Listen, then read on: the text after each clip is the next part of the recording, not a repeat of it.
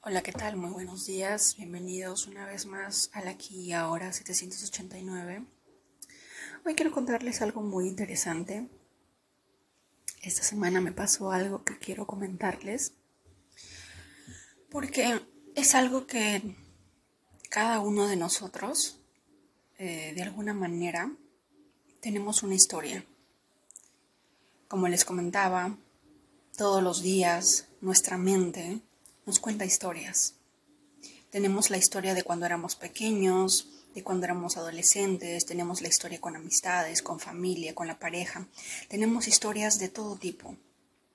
Dentro del marketing, el storytelling es muy importante. ¿Por qué? Porque a través del storytelling las personas se conectan con tu historia. Cuando nosotros a veces vendemos un producto o una marca eh, vende un producto y lo vende a través de contar una historia, tiene más posibilidades o más probabilidades de enganchar con el público.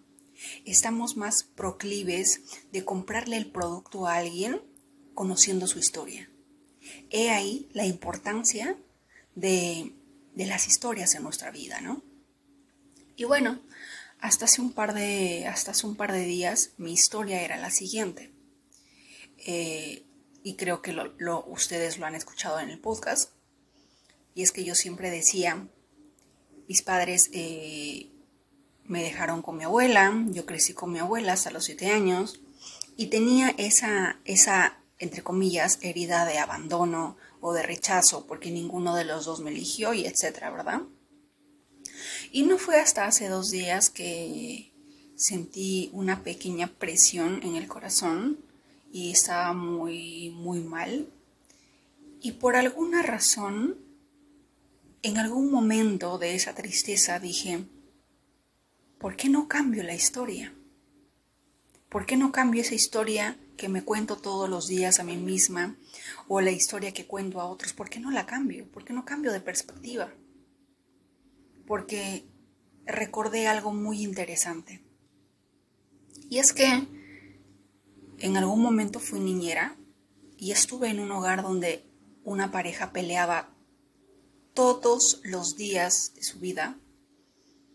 Era un campo de batalla ese hogar, habiendo dos niños de por medio, y en cierta ocasión vi a, una, vi a la niña de tres años con un dolor profundo en su mirada y con tanta desesperación tratar de hacer que su padre deje de gritarle a su mamá y que se calme y que no peleara, porque era algo de todos los días. Esa pequeña imagen vino a mi cabeza y dije, a lo mejor Dios, tu abuela y tus padres tomaron la mejor decisión, Diana.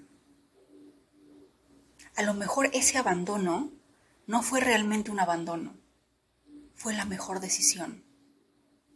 Porque tú pudiste ser esa niña, pudiste haber experimentado ese dolor, estar en el medio de batalla entre dos personas que se odian, que no quieren estar juntos y que están ahí simplemente porque la sociedad dicta o por razones externas, pero la base fundamental del amor no está.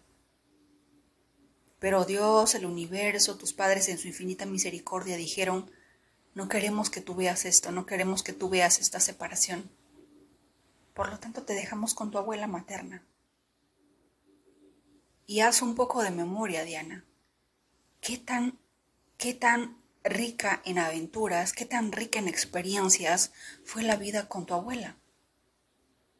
Siempre, ve, siempre veo videos en TikTok de personas que están muy felices con la abuela y recién fue hace, hace algunos días que dije, he estado enfocándome en que mis padres me abandonaron y no me he enfocado en que durante siete años tuve el lujo de vivir con mi abuela. De vivir con mi abuela, de estar con ella, de vivir con ella, de estar con una figura materna 24 horas, 7 días, los 365 días del año, porque mi abuela paraba en casa, era madre, ama de casa, no era profesional, no tenía que salir a, eh, a trabajar. Ella estaba en casa conmigo, todo el día. Era una abuela a la que íbamos a la iglesia, era una abuela que me llevaba a la iglesia a adorar a Dios, a cantar. Era una abuela que le decía a mi madre que siempre tenía que llevar comida en el vestido, en la falda o en la mochila o en el pantalón. porque yo siempre cada una hora o cada dos horas tenía hambre. Eso es lo que ella recuerda. Pero era una abuela que decía que se preocupaba y decía, mi nieta va a tener hambre y tengo que tener algo en el bolsillo. Tengo que tener una galleta, un pancito, algo, porque esta niña va a tener hambre cada, esta niña tiene hambre cada rato. ¿Cuántas personas tenemos el lujo de vivir con la abuela? Y creo que la mayoría de personas, no creo que la mayoría de abuelas sean malas. Hay abuelas que son un amor. Y qué felicidad, qué lujo poder haber vivido con ella. Pero no fue hasta hace dos días que cambié el paradigma y dije voy a, voy a contarme una historia diferente. Voy a dejar de decir que me abandonaron y voy a empezar a contarme la historia de que fue la mejor decisión de su vida. Fue la mejor decisión. Porque vi con mis propios ojos en una niña de tres años lo que pudo haber sido mi vida durante el resto de mi vida desde que tenía año y medio, que decidieron odiarse, separarse. Esa hubiera sido tu vida. Y tú más que nadie pudiste ver en la mirada de esa niña el dolor tan profundo que es estar en el medio de eso. Ver el odio, la rabia, el rencor, la frustración entre dos personas a las, que, a las cuales tú quieres ver juntas porque los amas, porque son tus progenitores, porque son tu mundo, pero sin embargo lo que ves es muy distinto. Así que empecé a contarme otra historia. Y la historia es que a través de, a través de lo largo de la vida, cuando llegué al año o año y medio, mis padres se separaron y tomaron la mejor decisión de dejarme con la abuela. Porque ninguno de los dos quizás estuvo mentalmente preparado para lidiar conmigo en su momento. Y me, y me dejaron al cuidado de una persona que de alguna manera amaba a los niños, que de alguna manera se preocupaba, me protegía, me cuidaba, estaba conmigo. Así que esta es la invitación del día de hoy. ¿Qué historia te estás contando? Si la historia que te estás contando no hace más que doler, cambia de perspectiva, cambia de paradigma. Miguel Ángel Cornejo decía que tenía una hermana. Y justo recordé eso. Y él siempre decía, yo tuve una infancia feliz. Tuve una madre que trabajaba, que, que la sudaba por mí, por así decirlo, que trabajaba para que yo tuviera que tener que comer, para que yo pudiera abrigarme, trabajaba para que yo no pasara hambre, para no, para no ser uno de esos niños de la calle abandonados que tuvieran que trabajar, pasar peligros. Mi madre fue mi ejemplo. Tuve la mejor infancia porque mi madre lo dio todo por mí. Eso decía Miguel Ángel Cornejo. Pero su hermana tenía una historia muy diferente. Su hermana decía, Viví en un hogar en la que mi madre nunca estaba en casa, nunca, eh, nunca se podía contar con ella porque ella estaba trabajando. De alguna manera yo crecí sola o me eduqué sola porque ella no estaba. Miren cuán diferente es la historia de dos personas que vivieron en un mismo hogar, bajo un mismo techo, tuvieron los mismos padres, pero cómo la historia es diferente. ¿Verdad? Y a través, de, a través de esa historia uno decide convertirse en víctima o el otro decide hacer limonada con el limón que le aventaron. ¿Verdad? Y a través de, la, de, de mi historia pude darme cuenta que efectivamente me estaba poniendo en modo víctima, en lo que siempre yo digo que no debería de ser, porque al uno ser víctima, cede el control, cede el poder. El poder no está de mi lado, por así decirlo. Está en alguien más y no es mío. ¿Y cómo puedo manifestar algo si no tengo el poder conmigo? Porque dentro de mí sigo pensando que fui víctima, porque me dejaron, me abandonaron y qué sé yo. Yo creo, y siempre lo he dicho, que para tener hijos hay que estar totalmente preparado, totalmente preparada. Y yo sé que la vida a veces nos prepara cuando estamos ya con los niños. Pero en su debido momento, en mi, en mi historia, eh, fue así. Simplemente eh, estuvieron felices durante un tiempo, algo pasó, se desenamoraron, se dejaron de amar, cada uno tomó su camino, mi madre decidió dejarme con mi abuela, y recién el día de, en estos días dije, fue la mejor decisión que pudieron tomar. Fue lo mejor. Entre estar, entre estar en un hogar en la que tuviera yo que ver un campo de batalla y haber visto con mis ojos el significado de ello, fue la mejor decisión. Yo sé que el universo, Dios, en su infinita misericordia, dijo, no quiero que veas esta clase de dolor. Mejor quédate con tu abuela. Tu abuela te va a engreír, te va a cuidar, te va a proteger, te va a llevar a fiestas. Era la niña más fiestera del mundo. Era una niña muy rebelde, pero una niña muy valiente. Nunca lloré con una inyección, nunca lloré cuando me sacaron la muela, cosas así. Pero decidí cambiar esa historia.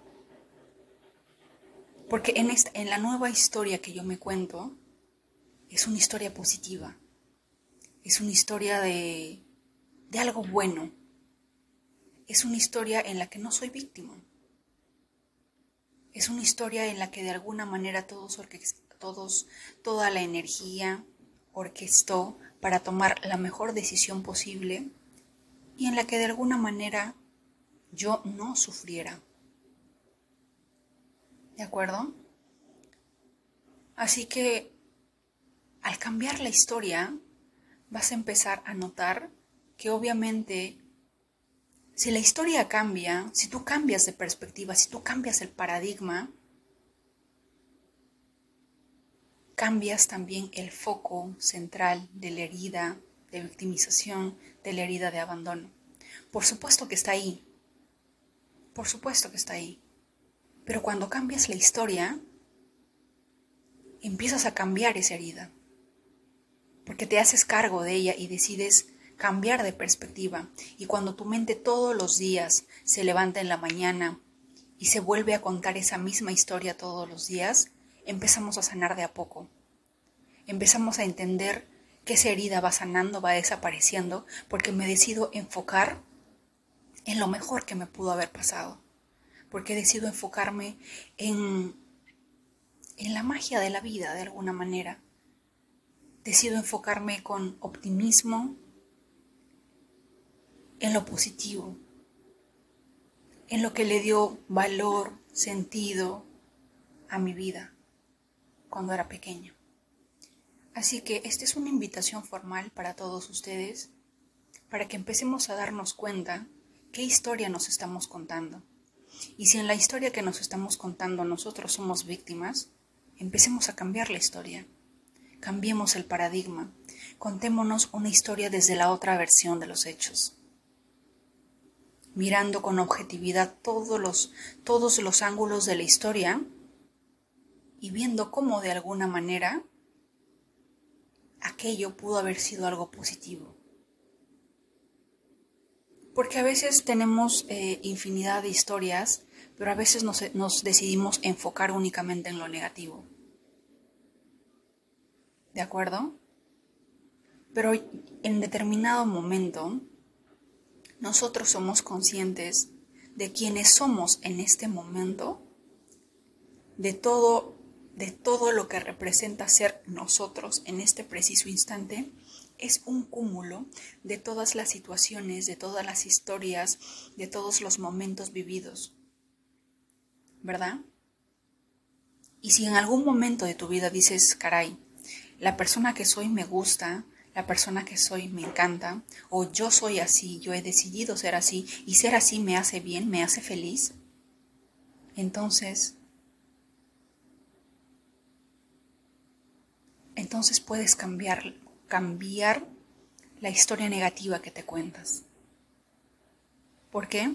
Porque después de, contarte, a pesar de haberte contado esa historia negativa, todavía salió algo bueno. ¿Verdad? Yo no sería quien soy de no ser por todas las cosas vividas, pasadas, experimentadas a lo largo de mi vida. No sería quien soy, sería otra persona. Basta que cambie algo para poder cambiar partes de mí. Y al cambiarme esa historia, definitivamente yo siento que esa herida de abandono va sanando de a poquito. Porque no es abandono. Porque fue la mejor decisión que pudieron tomar. Porque fue lo mejor que pudieron hacer. Porque de verdad, desde el fondo del corazón, todos sabemos que si tenemos una abuela, vivir con la abuela ha de ser lo más maravilloso del mundo porque son consentidoras, te cuidan, te protegen y siempre están contigo a diferencia de mamá o papá que salen a trabajar. Pero vivir con la abuela es un lujo. Y yo tuve el lujo de vivir con ella durante siete años. Siete años de mi infancia al lado de una persona que siempre estuvo conmigo. Y cuando, y cuando me pongo a pensar en la herida de abandono, dije, no estuve abandonada. Fue una decisión tomada de manera correcta, de manera asertiva, y no estuve abandonada porque estuve al lado de un ser amoroso, al lado de la mejor persona con la que me pudieron haber dejado. No me dejaron en manos de, de, terceros, con un tío, con unas tías, con unos primos, con unos vecinos. Me dejaron con mi abuela.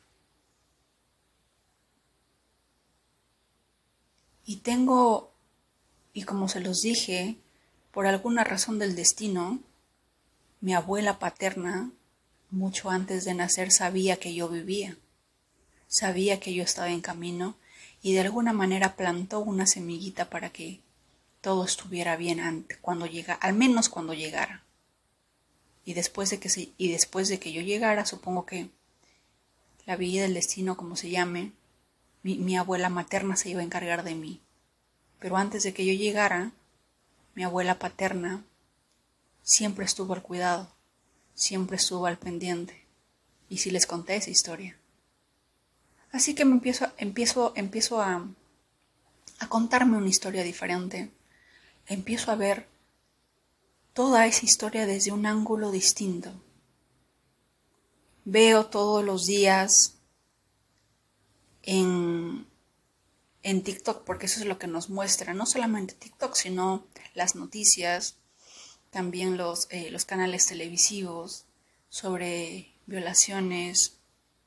En Twitter, más que nada, una persona, una mujer que hablaba sobre las violaciones, los niños, y se ven ese tipo de cosas. Y, y uno ve comentarios tipo, mi madre eh, prefirió creerle o estar del lado de su esposo y no me creyó a pesar de que yo tenía siete años o qué sé yo, historias así. Y, y cuán afortunada es una persona, y ustedes piénsenlo, cuán afortunada es una niña que tiene una madre que decide no tener pareja porque tiene temor a que eso pase. ¿Cuánta protección, no sé, divina tuvo que haber para que esa madre decidiera eso? Hay una serie de historias, hay una serie de cosas que pasaron antes de que yo llegara y pareciera que todo estuviera finamente orquestado, ¿saben? Es muy interesante. Ustedes empiecen a ver en su historia la historia de la abuela, la historia de los abuelos, hasta su llegada. Empiecen a preguntarle a mamá, a papá, a los abuelos qué pasó antes de que ustedes llegaran. Y van a encontrar cosas muy interesantes. Muy interesantes. Y una vez más, creemos, creamos nuestra propia historia. Una historia positiva, una historia de valor, una historia de optimismo, una historia de fe, una historia de amor. Que la historia que te estés contando todos los días, porque todos los días nos contamos una historia, porque a la mente le encanta, le fascina las historias, nos encanta, viene dentro de nuestro sistema. Eh, por eso que de ahí a las personas les encanta el chisme, porque quieren saber historias, les encantan las historias pero utilicemos ese, ese, ese pequeño gusto de conocer las historias de otros por cambiar nuestra propia historia. ¿Qué parte de mi vida quiero sanar y cómo es que he, he estado enfocando la historia que me cuento? Y cuando te cambies, y cuando cambies la historia, cuando te cambies la manera en la que te cuentas y le agregas personajes adicionales o le agregas energías o frecuencias adicionales o lo ves desde otro ángulo, vas a empezar a sentirte de manera diferente. Porque la historia cambia. Y cuando cambias la historia cambia la frecuencia, cambia la vibración y de alguna manera cambia toda esa todo ese paquete a veces que tenemos cargando ese, paquete emocional cuando decidimos ser víctimas y decir yo fui abandonada o yo fui abandonado, sí. En mi caso, ¿no? Obviamente.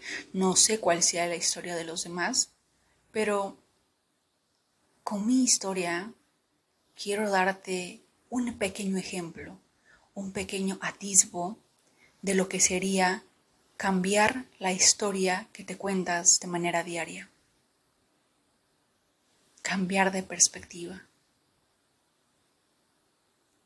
Así que empecemos a cambiarla. Empecemos a ver qué podemos agregar a nuestra historia que nos agregue valor, que el personaje principal tenga de alguna manera poder, fuerza, y no simplemente ser víctima y nosotros mismos con la historia quitarnos el poder. Eso quería compartirles el día de hoy. Que tengan un excelente fin de semana. Un abrazo. Recuerda que eres especial, eres único, eres amado o amada.